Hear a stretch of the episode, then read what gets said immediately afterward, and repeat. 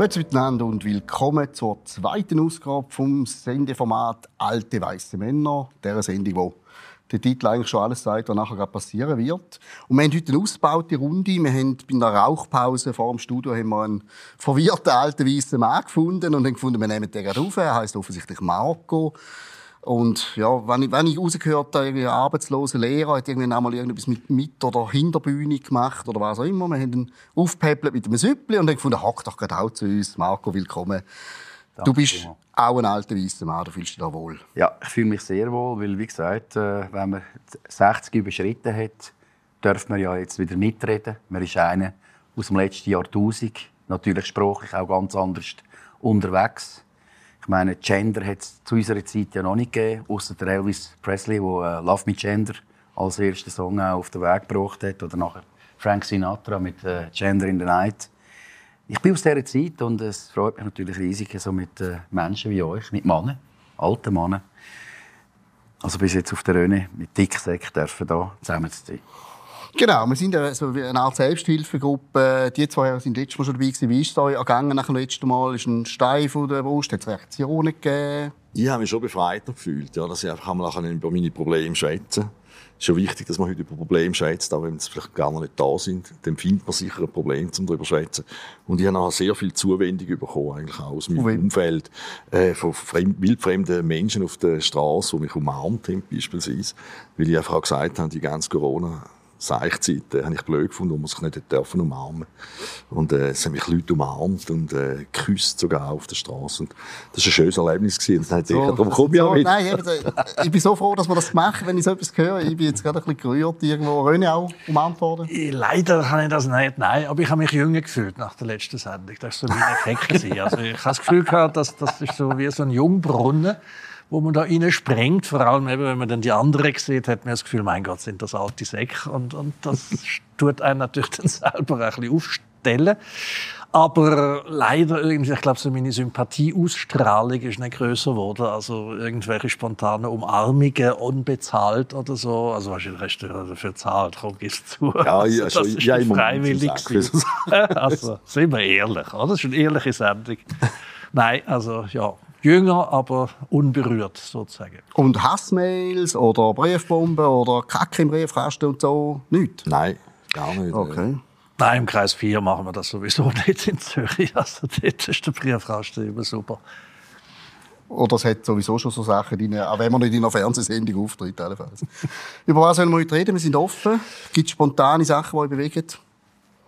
Oh ja, also wenn ich da gerade vorprelle, unsere Kollegen, Journalisten, Medienschaffende, muss ich schon sagen, also die tun jetzt wirklich meinen, meinen Adrenalinhaushalt zunehmend in Unordnung bringen. Ich habe zunehmend das Gefühl, umso größer die Unwichtigkeit wird für die Medienschaffenden, weil die ganzen Medien sind ja am Abserbeln und, und gehen das Loch ab, umso aufblasener, also wirklich so wie frisch werden die Medienschaffenden, haben in, können fast nicht laufen vor Haltung Freitag geht ja der großartige Arena-Moderator Herr Brotz, wo also wirklich, ich hoffe, der Emilius wird auf seine Spuren wandeln, äh, allen Teilnehmern an diesen Diskussionen zuerst mal Knöpfe rein tut und erklärt, was sie eigentlich sind und was sie nicht sind und dass sie Rassisten sind und dass sie so etwas nicht mehr dürfen sagen, was sie schon mal gesagt haben. Das ist so ein Phänomen. Und wenn ich das schon sagt man ja auch Protz 1000. Ja, genau. Also Karlau muss sein. Und wenn ich schon gerade dabei bin, das zweite Phänomen, das finde ich dann aber überhaupt nicht lustig, ist das verdammte Kriegsgurgelgeschrei hinter warmer, wahrscheinlich mit russischem Gas beheizten Bürotisch wo also wirklich Schweizer Journalisten offen dazu aufrufen, man soll eine No-Fly-Zone in der Ukraine eröffnen, man soll vielleicht auch mit Friedenstruppen dort einmarschieren, man soll sich für irgendwelche atomaren Drohungen doch nicht beeindrucken lassen. Da denke ich dann immer, hey, hallo Leute, also ich persönlich wollte eigentlich nicht unbedingt den Dritten Weltkrieg noch erleben. Bis jetzt habe ich es immerhin geschafft, ohne größere Kriegsversehrtheiten durch das Leben zu gehen. Und das finde ich so etwas von absolut unvorstellbar blöd, dass man eigentlich fast Wort fehlt. Gut, das alte weiße meint man. Bessere Chancen, um es nicht mehr zu erleben, das ist unser Vorteil. Wir sind nach fünf Minuten schon im Medienbashing. Will irgendjemand auch noch? Äh, der Brotz ist gefallen, sonst noch irgendwelche Leute, die man durchhecheln Oder habt ihr das auch? Schaut jemand die Arena eigentlich noch? Schauen alte weiße Männer die Arena? Ertreibt man das? Ich habe es zufälligerweise gesehen weil der Aschi ist ja ein ganz guter Kollege von mir. Nein, ich kenne den Aschi persönlich nicht. Aber er ist, er ist ein Kanton. Aber er ist aus dem Kanton, natürlich. Äh, ich bin ja schon einmal von der St. Galler SVP angefragt worden, ob ich eventuell Interesse hätte, mich der Zuger SVP anzuschliessen. Und das hat dann Panik ausgelöst. Also unter den Nationalräten, oder? Weil, Ah, nicht bei dir, ja. Nein. Gut. Weil äh, ich weiß ja nicht einmal, wie man SVP schreibt. Beziehungsweise während der Carola-Zeit war äh, das eigentlich so die Partei noch für mich, die ich gefunden habe. Äh, da hat es doch auch ein paar so Mitdenker, Mitstreiter oder Leute, die etwas in Frage stellen. Und äh, habe mich dann aber müssen leider wieder eines Besseren belehren lassen, im Sinn von Politiker äh, schauen natürlich oder schielen immer dann auch äh, auf ihre Wählerschaft. Also sind alles äh, so all die Bemühungen, wo, wo sie dann oder das, was sie dann vorher nicht gefunden haben, haben sie wieder äh, so ein bisschen relativiert. Finde ich überhaupt eine sehr eine spannende Zeit äh, im Moment.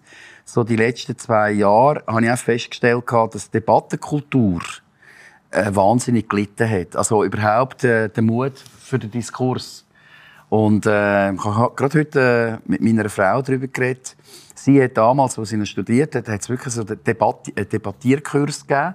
Und ich mag mich noch erinnern, als ich in die SEC gegangen bin, das, das ist etwa 1900, äh, das ist schon lange her, gewesen, 1980 rum gewesen. Warte mal, nein, nein, 74. Genau, 273. Da hat man über die Atomkraftwerke geredet. Atomkraftwerke ja, Atomkraftwerke nein. Und ich musste dann müssen die Atomkraftwerke äh, befürworten. Da ist oft aufgeteilt worden, wer befürwortet und wer dagegen. Und das hat super Diskussionen gegeben. Und äh, gut, wir haben einander abgeschlagen auf dem Pausenplatz. Aber nein, man hat eben gelernt, miteinander zu reden und, und Fragen zu stellen und trotzdem liebenswürdig äh, zu bleiben. Und das ist für mich so in den letzten zwei Jahren recht flöten gegangen. Ich bin auch recht verschrocken, wo ich so denke, oh, wow, was passiert da? Also nur wenn man schon Fragen stellt, ist es äh, schwierig. Aber wieso heiraten wir eine Frau, die in Debattieren ausgebildet ist? Das ist ja die Hölle. Also, das, ist, das ist ja die Fahrkarte Das in die Hölle. gesagt, Ja, aber also- äh, ich gebe zu, das stimmt. Nein, sie ist eine Deutsche und äh, sie hat mir das lange auch verschwiegen. Ich habe das lange nicht gewusst, dass sie Deutsche ist. Bis ich dann gemerkt habe, ähm, sie versteht mich nicht. Und ähm, nein, das ist natürlich auch, ähm, wie soll ich sagen, Frauen, die können debattieren können, ist wirklich schwierig. Aber äh, es, hilft. Man sagt dann auch nichts mehr. Also grundsätzlich. Außer das, ja, tätscht dann einem so ein bisschen raus. Aber nein, eben wie gesagt, das ist das, was mich äh, ein bisschen erschüttert hat in den letzten zwei Jahren, dass es äh, eigentlich nicht mehr möglich ist, ganz normal mal einfach die Sachen in Frage zu stellen, mal einfach so etwas reinzurühren. Das wirkt sofort gerade extrem und äh, geht natürlich auch weiter jetzt mit all, allem anderen. Es wird sofort extrem. Das, was wir vorher noch Experten hatten, haben wir jetzt wieder neue Experten und äh, es ist eigentlich eine Welt von Experten. Also im Moment leben wir in einer Welt von Experten. Haben wir, glaube sogar in der ersten Sendung auch schon darüber geredet, dass, dass man nicht mehr miteinander schwätzen kann. In der Arena probieren sie es ja theoretisch. Schaust du, Ralf? Schaust du mal in die Arena? Äh, nein, gar nicht. Eigentlich eher so im, im Nachgang, wenn dann das Blätterrauschen losgeht. Das ist auch interessant. Äh, heute hat mittlerweile jedes Medium ja am anderen Tag eine Kritik von der Arena oder eine Zusammenfassung. Ja, gibt's äh, verschiedene Orte. Und wenn dann so etwas ist, natürlich, wie jetzt, äh, äh, mit dem, ich sage jetzt mit dem Fall Aschi, dann äh, komme ich das natürlich auch mit über. Aber ich schaue keine Arena. Erstens finde ich, ist der Freitagabend genug gut zum Ausgehen. Das ist mal das eine. Äh, und, und das andere, ich, darum sitze ich ja jetzt auch da, ich habe es nicht gern, wenn ich nicht eingreifen kann. In die Diskussion, ich habe immer so das Gefühl, ja, jetzt sag doch den Double mal, ist egal was. Aber einfach so, ja, oder? Und da kannst du dann irgendwie nicht. Und dann sitze ich daheim und fange Fingernägel kauen und rühre die Fernbedienung um und all so Zeug. Und darum äh, tue ich aus Selbstschutz schaue ich so Zeug eigentlich nicht. Nein.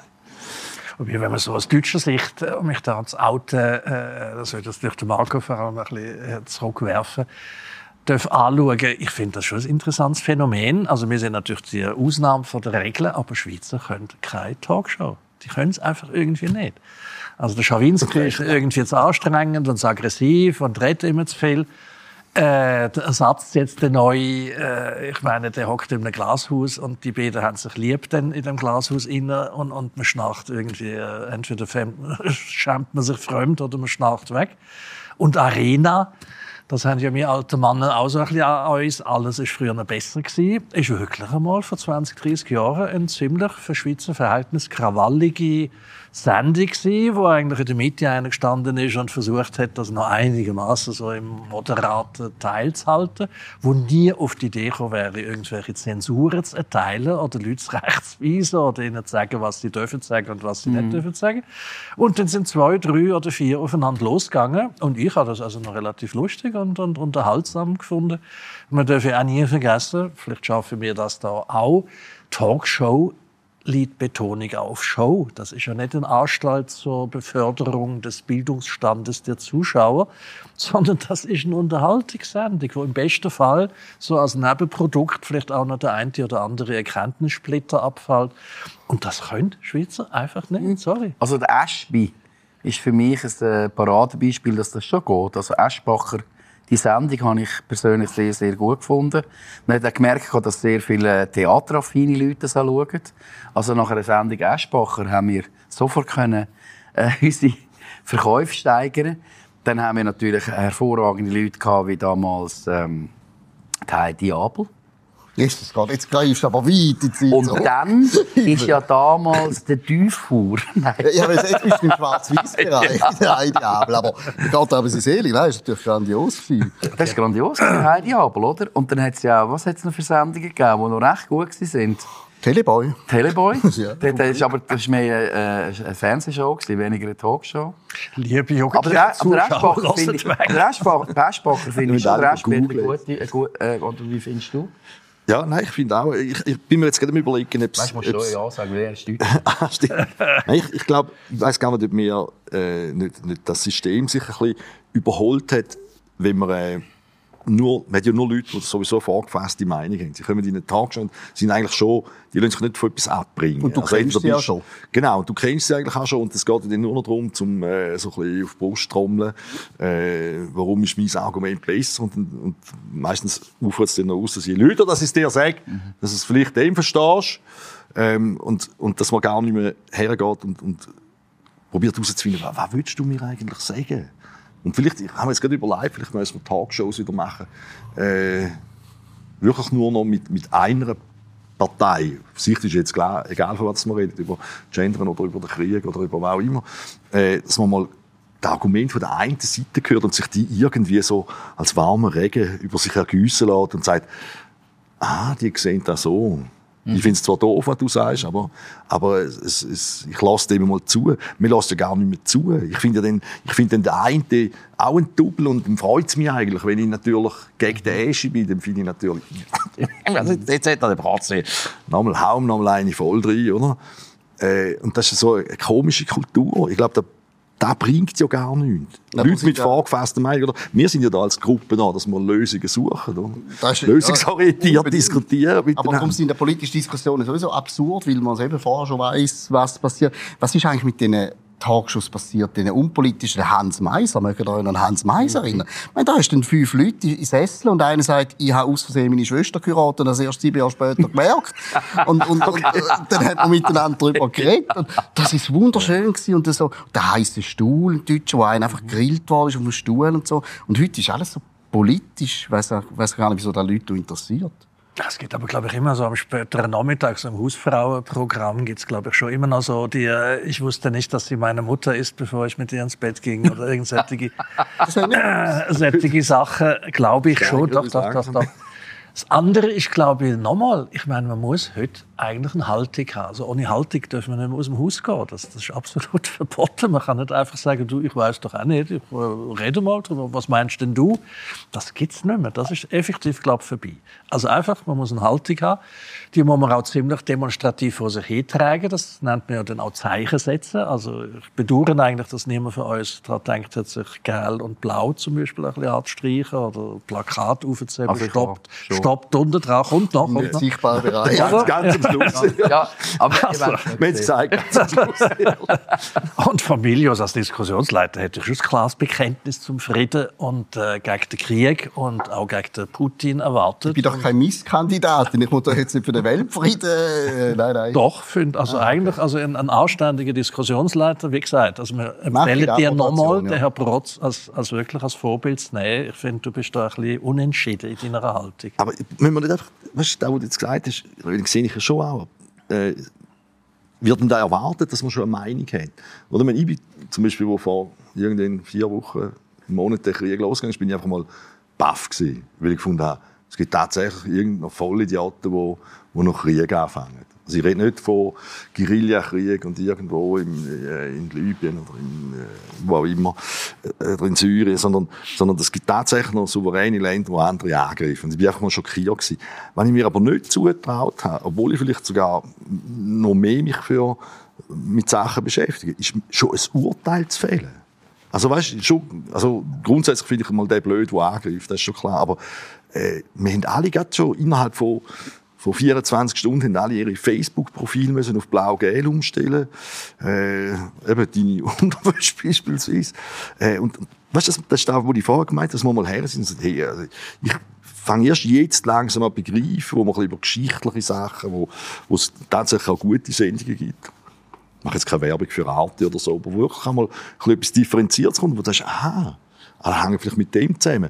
Oder? Sondern es ist einfach so, Empörung, wenn ich muss schon Position beziehen, da habe ich mich letztes Mal schon aufgeregt. Also Ich will, Ah, du- ich will mich nicht auch. immer gerade Wenn du jetzt positionieren. twittern, äh, Krieg finde ich nicht gut, aber ich habe noch keine Meinung, dann bist du fürs Böse. Also du, tust dich, du hast eine Haltung, weil du keine Haltung hast. Wenn du dich nicht empörst, dann, bist, dann hast du die falsche Haltung. Du kannst gar nicht keine Haltung haben. also, wenn ich mich einfach fragst- nicht empören für Solange du, irgendetwas. sobald, das ist das von der alten Weise Männer, sobald du findest, nein, ich muss zuerst darüber nachdenken, bist du ein schlechter Mensch, weil da muss sofort klar sein, wer der böse ist und wer der gut Mhm. ist. ist meine Wahrnehmung, ich weiß nicht machen. Ja, ich sehe das auch. so. Also das ist halt die Problematik von der sozialen Medien oder beziehungsweise die Problematik von der schnelleren Informationen. Also es gibt ja dummerweise Haufen Leute, die das Gefühl haben, wenn sie einmal Tagesschau schauen pro Tag, dann sagen sie informiert. Und äh, ich meine, wir haben uns früher noch eingelesen, informiert. Nein, natürlich auch nicht. Also, äh, später dann vielleicht. Aber ich glaube, dass man etwas kann verstehen kann, wo man wirklich viele Fragen stellen und am Schluss kommt man an den Punkt an, wo man sagt, oh wow, da gibt es jetzt aber einen Haufen äh, Argumente dafür und dawider und was machen wir damit? Ich habe äh, vorhin schon gesagt, ich habe ein äh, sehr interessantes Interview gesehen äh, mit dem Klaus von Donani, so einem alten SPD-Doyen, äh, der natürlich den Krieg noch erlebt hat und wo auch mit dem Willy Brandt damals beim äh, äh, Nixon war, wo man um äh, die Annäherung geredet hat, äh, Deutschland, Russland. Und, äh, das war hochinteressant, an einem Mann zuzuhören, der Geschichte erlebt hat, wo ich dann ganz klein geworden bin und einfach wirklich mal zugelassen habe. Und so dachte, oh wow, oh, das habe ich gar nicht gewusst. Und ich glaube, das liegt in unserer Verantwortung, uns schon sehr gut zu informieren. Und ich glaube, immer offen zu bleiben, im Sinn von, wie können wir einen Konflikt äh, bewältigen, egal in, in welche Richtung. Am Schluss müssen wir ja etwas lösen. Und ähm, egal, was läuft und wie es geht, in dem Moment, wo man sich verschließt und das Gefühl ha- hat, es gibt nur noch einen Weg, wird man wahrscheinlich äh, nicht erfolgreich sein, weil äh, es führt einem immer wieder zurück auf das, auf das Wesentliche. Wir müssen miteinander reden. Und wenn man nicht miteinander redet, dann verliert man äh, die Sozialität, die Empathie, das Verständnis, die Hilfsbereitschaft. Und äh, das ist auch etwas, wo, ähm, wo, wo wichtig wäre. Und durch das, dass die Medien natürlich, du machst ja auch Klicks und du musst ja schauen, dass du sensationell äh, auch etwas äh, vorantreibst, wo du eine grosse Gemeinschaft hinter dich bekommst. Ich weiß nicht, ob das der richtige Weg ist. Eben, ich weiß es nicht. Ich weiß es wirklich nicht. Aber, Und aber weißt, es führt dann zu so komischen Sachen. Ich meine, du bist äh, Kulturschaffender oder wiedergeborene Kulturschaffende, muss man sagen. Ja. Nachdem du jetzt zwei Jahre... Darum bin ich froh, dass ihr mich aufgenommen mit der Suppe. Also, ich Äh, ja, also... Machen wir wieder. Du kannst auch mein Stück Brot, ich habe es nicht Ja, fertig noch gegessen. Dann trinkst du schon mein Wasser. Ja, ja, also, aber du, schaurig durch Das die kommt, Bahn das gelaufen, hast du oder? davon, wenn du eine Suppe gibst, dann trinkt er das Wasser weg. Weißt du, ich, ich habe das Gefühl, so die, die Überreaktion von sofort müssen eine Position beziehen, führt dann dazu, mhm. dass wir, äh, jetzt können wir dann alle die Beispiele bringen, dass Zeitungen äh, Cellistin nicht auftreten dass äh, mhm. in Mailand an der Uni Dostoevsky-Seminar abgesagt werden. Der WDR, glaube ich, spielt keine russischen Komponisten mehr. Also Rachmaninov gestrichen. Äh, und ich so ein das Gefühl habe, in dem ganzen Zeichen gibt es ja völlig. Wir müssen zuerst mal schauen, dass das irgendwie aufhört. Irgendwie, genau. Äh, vielleicht machen wir weniger Waffen, wir weiß es nicht. Äh, ich bin kein Strateg, Militärstrateg mindestens nicht. Äh, wir schauen, dass es irgendwie aufhört, aber dann muss ja irgendwie auch wieder weitergehen. Mhm. Und was passiert denn, wenn ich, wenn ich äh, vielleicht kannst du einen Schwank aus deinem Leben erzählen, wenn man als Kulturschaffender einfach mal abgesägt wird? Oder, oder vielleicht auch in, in Selbstzensur geht, ich weiß es nicht. Ich glaube, zwischendurch sich zurückziehen und einmal nichts sagen. Eben, wie gesagt, äh, wir sind ja so erzogen worden, oder wir leben in einem Land, wo eigentlich Teilnahme am politischen Prozess eine Voraussetzung ist. Das wird ja gewünscht. Also die, die sogenannte politische Teilhabe. Mitdenken, mitgestalten, miteinander einen Diskurs, Diskurs führen und dann mit seiner Stimme kundtun. In der Urne. Das wäre ja eigentlich so der Weg. Und das ist, dass das plötzlich so nach dem Motto, du hast da keine Ahnung, du bist da ruhig und du hast, hast auch den Laden. Und ich so dachte, hey, Moment mal, es ist ja nur meine Meinung und äh, das heißt ja noch lange nicht, dass das auch stimmt. Aber es gibt schon Sachen, wo ich ganz ehrlicherweise auch muss sagen, eben, ich weiß es manchmal auch nicht und dann warte ich zuerst einmal. Das ist mir übrigens bei Corona auch so gegangen. Ich habe zuerst einmal so gedacht, oh wow, was kommt da jetzt genau? Sind wir noch in Australien gewesen. und nachher äh, habe ich mir mal so ein alles angelost und dann hat es Leute gegeben, die haben dann plötzlich eine andere Meinung dazu gehabt. Da habe ich die auch gelost. Und dann irgendwann habe ich gefunden, ja, man, vielleicht kann man es ein bisschen relativieren. Und das allein ist am Anfang noch ganz gut gegangen, oder hast du gemerkt, es gibt eine Zustimmung, aber je extremer das nachher äh, darüber berichtet worden ist, desto mehr hat man sich selber plötzlich in einen, also ist man, ist man auch plötzlich bei denen gewesen, die nur noch quasi Kabis erzählen, obwohl man ja nur Fragen gestellt hat. Und das passiert jetzt wieder. Und genau in den gleichen Abläufen. Und eben immer gefährlich, wenn du äh, auch aus der, aus der Vergangenheit dann sagst, Mechanismen sind ähnlich. Nur das allein ist schon eine ganz gefährliche Aussage. Da kannst du je nachdem dann auch in eine, in eine Ecke hineingerührt werden, wo du sagst, nein, es geht ja nicht um den Vergleich mit, es geht nur um die Mechanismen. Und äh, ich, ich sage immer das einfachste Beispiel. Ähm, ich mache es bei den Kindern manchmal so, dass wenn ich nicht weiß, was ich soll sagen oder hey, stopp mal, ich muss mir überlegen, wie ich auf das reagiere. Und das würde vielleicht der Welt manchmal gut tun. Und das ist auch Diplomatie, dass wir zwischendurch einfach mal ausschnaufen und sagen, okay, wo stehen wir, was ist los, was wollen wir jetzt machen? Kommen wir ziehen uns kurz zurück und Waffenstillstand und überlegen jetzt, wie es weitergehen soll. Noch einmal ist Klaus Donani äh, zu sprechen gekommen hat er einfach dann mal in die Runde hineingerührt. Ja, und was wäre, wenn der jetzt dann plötzlich weg wäre? Was, was wir? Wer kommt dann? Sind wir da sicher, dass dann alles... Und dann hey, plötzlich eine Ruhe. Oder? Weil wir sind ja immer proaktiv. Und ich, ich, ich spüre das auch bei mir. Also es ist nicht so, dass ich auch etwas... Es muss ja sofort geändert werden. Und da hat übrigens der Helmut Schmidt, das weißt du vielleicht besser als ich, der hat auch immer gesagt, es gibt gewisse ähm, Geschichten oder gewisse Sachen, die einfach Zeit brauchen. Und die werden nicht in unserer Generation gelöst, sondern vielleicht erst Generationen später. Stimmt, ja. Der Helmut Schmidt hat ja wirklich den interessanten Satz zu der Ukraine gesagt, um das gerade zu aktualisieren, dass weder die EU noch die NATO da etwas zu suchen haben. Das dürfte man heute auch nicht mehr so zitieren. Aber ich bin zwar noch nicht so alt wie der von Donani, ich fühle mich auch nicht so alt muss aber gleich sagen, äh, von wegen historischer Vergleich, bei der Corona-Angelegenheit habe ich so zunehmend verstanden, wie eigentlich so Propagandamechanismen in der braunen Zeit äh, funktioniert haben, weil man sich also als Nachgeborene ja immer gefragt hat, das darf doch einfach nicht wahr sein. Also wie ist damals möglich gewesen, dass denkende, einigermaßen mhm. vernünftige mhm. Menschen so einen unvorstellbaren Schwachsinn nicht nur zugelassen haben, sondern auch begeistert mitbrüllt haben. Und in der Corona-Zeit hat es also wirklich Phasen gegeben, wo so die, die, die mainstreamige Einheitsmeinung, so macht man das und so muss man das und wir unterstützen jetzt das aber gefälligst die Regierung. Und jeder, der da irgendein kritisches Wort dazu sagt, ist entweder ein Aluhutträger oder ein äh, Flacherdler oder hat sonst irgendwie ein ernsthaftes psychisches Problem, ist mir das bewusst worden. Phase 2 jetzt, gehe ich noch ein bisschen weiter in die Geschichte zurück. Das hat mich nämlich auch immer fasziniert, wie das hat können entstehen. Die verdammte Kriegshetzerei vor dem Ersten Weltkrieg, wo man damals ja auch noch in der Naivität gemeint hat, wo das nochmal so verbales Gebrüll war wir sind ja so zivilisiert, das passiert ja einweg nicht mehr. Das haben wir hinter uns. Also im aufgeklärten, modernen, zivilisierten Europa gibt es doch keinen Krieg mehr. Das war wirklich die Haltung, so im Sommer 1914, noch Juli, sehr heiß gewesen. Die Leute sind in den Kaffees gekommen mhm.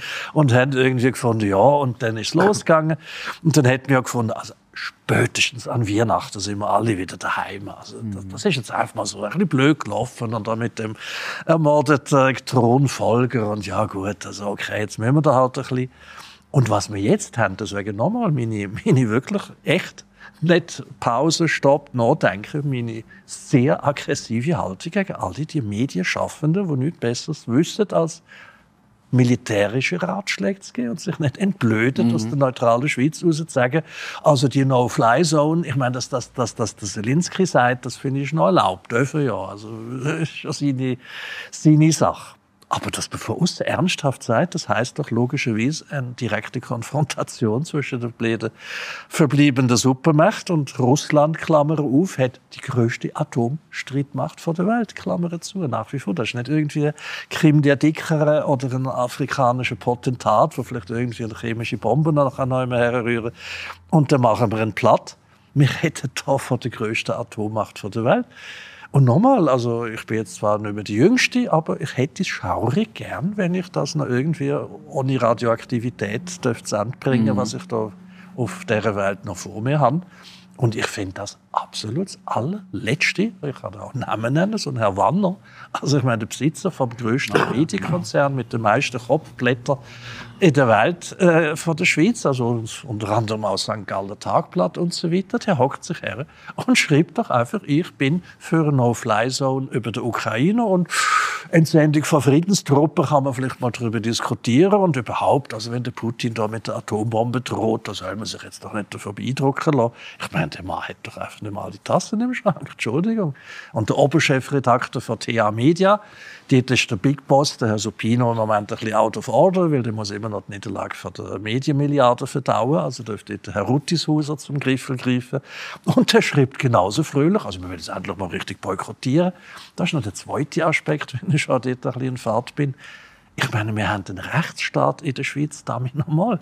Also einfach, jetzt müssen wir einfach mal russische Gelder müssen sofort arrestiert werden. Das ist ein bisschen meine Frage an dich. Hast du das Gefühl, dass die Welt mehr außer sich ist als früher?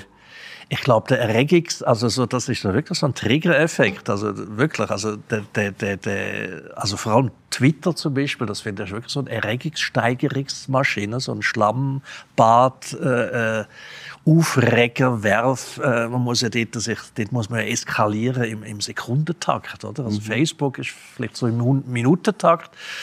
Äh, Twitter ist im Sekundentakt. Du musst immer noch einen drauflegen. Mhm. Und dann fährst du wirklich so auf vibrieren. Da fangen mhm. alle auf vibrieren. Aber das ist schon nicht ganz gleiche, wie wenn ein Oberchefredakteur zum äh, Arrestieren von Vermögenswert aufruft. Und dazu, dass man den Rohstoffhandel in der Schweiz soll sofort abklemmen. Also Entschuldigung, es gibt in der Schweiz eine Gewerbefreiheit und es gibt eine Eigentumsgarantie. Ich kann doch nicht einfach sagen, der hat russische Verwandte und jetzt nehmen wir ihm einfach mal die Köln weg. Punkt. Ende. Warum? Ja, äh, ist ja russisch, also geht doch nicht. Oder? Und in dem Zusammenhang noch, das finde ich noch beunruhigender, äh, bei uns steht in der Bundesverfassung, Zensur ist verboten. Ist also eine ziemlich knackige, super, einfache Formulierung. Zensur ist verboten. Punkt. Ende. Gibt's nicht. Jetzt tun immerhin schon zwei Bundesrätinnen, nämlich unsere Verteidigungsministerin geht jetzt auf unsere Bundesverfassung los und äh, Frau Somaruga schließt sich ihr an und die beiden sagen also, das mit Russia Today und, und Sputnik und so, das ist ja schon verboten in der EU, obwohl auch die deutsche Bundesverfassung, also im Grundgesetz aussteht, findet keine Zensur statt, aber doch, das verbieten wir jetzt. Und in der Schweiz überlegt man sich jetzt auch ernsthaft, ja, finden wir eigentlich auch gut, das muss weg. Also als ob der Schweizer so blöd wäre, Russia Today zu schauen und anschließend zu sagen, hallo, wir laden den Putin in die Schweiz ein und er soll doch gerade Macht ergreifen. Das sind schon besorgniserregende Zustände. Das hat auch nicht mit der allgemeinen Erregung der Leute zu tun, sondern das, finde ich, äh, sind so Lackmustests. So in der Sonntagsrede ist ja immer jeder für Demokratie und äh, Rechtsstaat und, und Zensur, Himmels Willen, niemals. Das wird ja erst dann ernst, wenn eine Situation entsteht, wo man so ein bisschen verunsichert wird, oder? Und jetzt sind die Leute ein bisschen verunsichert, weil niemand hat ja gedacht, also Kiew ist 2000 Kilometer von Zürich entfernt. Das ist jetzt nicht gerade um die Ecke, aber also in 24 Stunden ist das machbar mit dem Auto. Das ist irgendwie schon in unserer Welt. Nicht. Oder? Mhm. Und wo ich dort auch zum Beispiel dann gehört habe, dass die Russen äh, Atomkraftwerke beschießen, obwohl ja gesagt wird, die Ukraine sagen, die Russen sind es, die Russen sind es, ist ja wurscht. Aber also ich will nicht, dass in der Ukraine nochmal ein AKW in die Luft geht. Das haben wir schon mal gehabt. Ältere Semester erinnern sich mit Tschernobyl im 86 und das ist nicht lustig gewesen. Und alle diese Sachen finde ich, also von wegen zurückstehen wäre so meine Devise mehr, bitte keine Kriegshetze. Also sicher nicht aus der Schweiz raus. Finde ich also brandgefährlich, muss man abstellen. Gut, äh, die Entwicklung, die du gesagt hast, ganze Zeitung einstellen ist nochmal, oder nicht mehr zulassen, ist noch etwas anderes. Aber er hat sich vorher schon angekündigt, wenn wir schon von Talkshows hatten, in einem Club war es riesen Aufregung weil man die falschen Leute hat reden lassen. Das ist auch wieder unser Thema von vorher. Es hat einen Aufschrei gegeben, geheißen, so Leute sollte man nicht einladen, die sollte man nicht einladen. Ist mir fast noch lieber, man stellt, man tut die Zeitung völlig blockieren, als man tut nur so, als man hätte Diskussionsformat verhindert, aber dass gewisse Leute oder gewisse Strömungen oder Meinungen reinkommen. Finde ich fast noch hässlicher irgendwo. So wie ihr das gesehen ja, unterschreibe ich. Blanco, also, gut. Blanco, unterschreibe ich in dem Sinn. Äh, ich, ich habe es eben auch nicht, für mich ist das neu. Also in den zwei, letzten zwei Jahren. Mhm. Ich, natürlich hat man vorher noch gesagt, ich tue jetzt vielleicht nicht ähm, den 36-fachen Mörder in der, in der Sonntagssendung irgendwie einbauen, zum Sonntagspredigt halten. Es hat so gewisse Kriterien gegeben, die nachvollziehbar waren. Und heute sind es die Meinungskriterien, wo man, wo man ernsthaft sagt, diesen Leuten oder dieser Meinung sollte man keine Plattform bieten, heisst das immer so mhm. wunderschön. Und ich denke immer, ist eine Plattform nicht da, um einfach mal alles draufzustellen und dann kann man nachher sagen, finde ich gut, Schwachsinn, muss ich darüber nachdenken. Und inzwischen wird schon Plattform bereinigt, finde ich.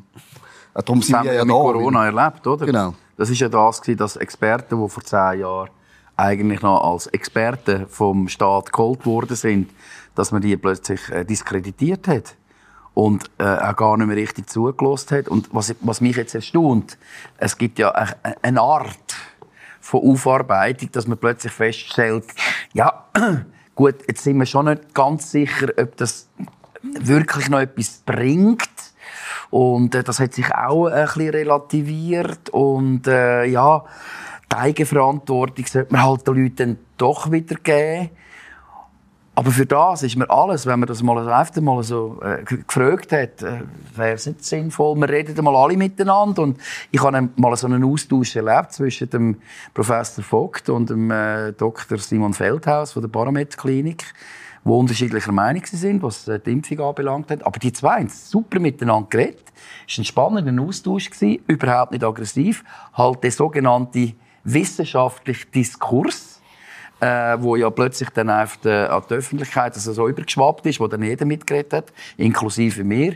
Wobei ich muss sagen, wenn mich jemand fragt, sagt, du, ich habe so zwei, drei Leute, ich kann dich dort äh, weiter äh, vermitteln oder eben Journalisten, wo ich gesagt habe, redet doch mal mit dem, dem, dem und dem. Das ist sicher hochinteressant, weil das sind Infektiologen, das sind Leute, die nichts anderes machen als äh, medizinische Studien und dann ihre ihre äh, Beurteilungen abgeben. Das war deren ihr Beruf gewesen, und die sehen halt einen Haufen Sachen an. Und die sind einfach mal so außen vor gewesen. Man hätte die gar nicht mehr hören und äh, auch die ganze Impfdebatte, und jetzt gehen wir da wieder an, wo, das, das Vertreten von der Bundesverfassung, das ist schon noch also ein ganz spezieller äh, Punkt gewesen. Ich meine, bei uns gibt es immer noch nicht den, den Notstandsartikel gibt's nicht. Der Bundesrat beruft sich auf einen sehr schwachen Artikel innerhalb des äh, Epidemiegesetzes und äh, sagt dann einfach, jetzt machen wir das so obwohl er eigentlich jedes Bundesgesetz mit Füßen tritt. Aber das gehören den Haufen Leute nicht gern. Und ich habe Verständnis auf eine Art für, für die Leute auch, weil der Haufen sagen, hey, wieso soll ich jetzt da, lasst mich doch einfach in Ruhe, ich will einfach leben, ich will meine Ruhe haben und dann mache ich halt ein bisschen das, was, was gesagt wird und dann, dann kommen wir da durch. der, der, der sogenannte einfachste und schnellste Weg wollen gehen. Ich verstehe das, ich kenne das ja auch. Also, Hausaufgaben habe ich nie gemacht, immer abgeschrieben, das war der schnellste Weg. Gewesen. Aber ich, aber, ähm, ich, ich lebe auch mit dem Gedanken, ich versuche nicht mit dem Finger auf jemanden zu zeigen, weil auf den, den ich zeige, kann ja durchaus auch das nächste Mal ich selber sein. Also ich finde immer auch Verständnis an, eine Milde walten. Und das ist der Vorteil, wenn wir jetzt noch einmal auf alte weisse Männer kommen. Mein Großvater ist äh, zwar nicht mehr weiss sondern glatzköpfig, aber ich hatte das Gefühl gehabt, dass eine unglaubliche Ruhe da war und auch so, schau, ich verstehe, du bist jetzt noch jung und wild und das haben wir alles auch gehabt. Aber versuch es einfach noch einmal mit anderen Augen zu sehen. Und diese Form würde ich mir manchmal wieder äh, wünschen. Oder auch der Rat von den Weisen. Gibt es ja im Prinzip auch nicht mehr. Ähm, sondern ja, es sind... So der wäre da. Ja. Äh, ich habe vorher überlegt, wenn wir das umbenennen als alte, weise Männer. Das ja. hätte ich eigentlich auch schon länger wir sind so, wir, sind so, wir haben jetzt noch gar keinen ja. kein Kriegshetzer da gehabt, zum Beispiel. Oder? Ja, mir ist eine Spur zu selbstbewusst gewesen, aber gesagt, das hätte ich mich jetzt nicht getraut. Mit der Klammer hätte man vielleicht können schaffen Ja, aber ich glaube einfach, wenn man so differenziert heute ist und äh, bewegen da, finde ich, müssen wir wirklich, glaub, äh, mindestens die Folge um der alte Weise. Gut, aber ich glaube, genau, aber das, was ich glaube, die Weisheit reingebracht. Da muss ich sagen, René, ich sehe das genau gleich so. Wenn ich etwas nicht erleben will, und das habe ich mir immer gesagt, in meinem ganzen Leben. Wir leben ja unglaublich privilegiert. Wir tun all die Menschen, die wirklich leiden, und ich rede von allen, weltweit. Klar haben wir es jetzt oft anders vor der Tür, aber ich will nie müssen Krieg erleben also nur schon wegen meiner Kinder, die jetzt einfach nie. Und ich denke mir manchmal, also ganz böse, die Politiker oder die Politstrategen, die in Talkshows dann reden mit äh, Waffenlieferung und dann sollte man das und da aufrüsten und dann sollten wir dort und dann natürlich. Dann denke ich mir, geht einfach eine Nacht in so einen Keller rein und lasst euch mal zuschneien von Bomben und habt schreiende Menschen nebendran oder was auch immer. Ich glaube, ihr würdet, und das ist eben das Interessante, wenn du mit Leuten redest, die Krieg erlebt haben, die sagen immer, wir müssen nicht darüber reden.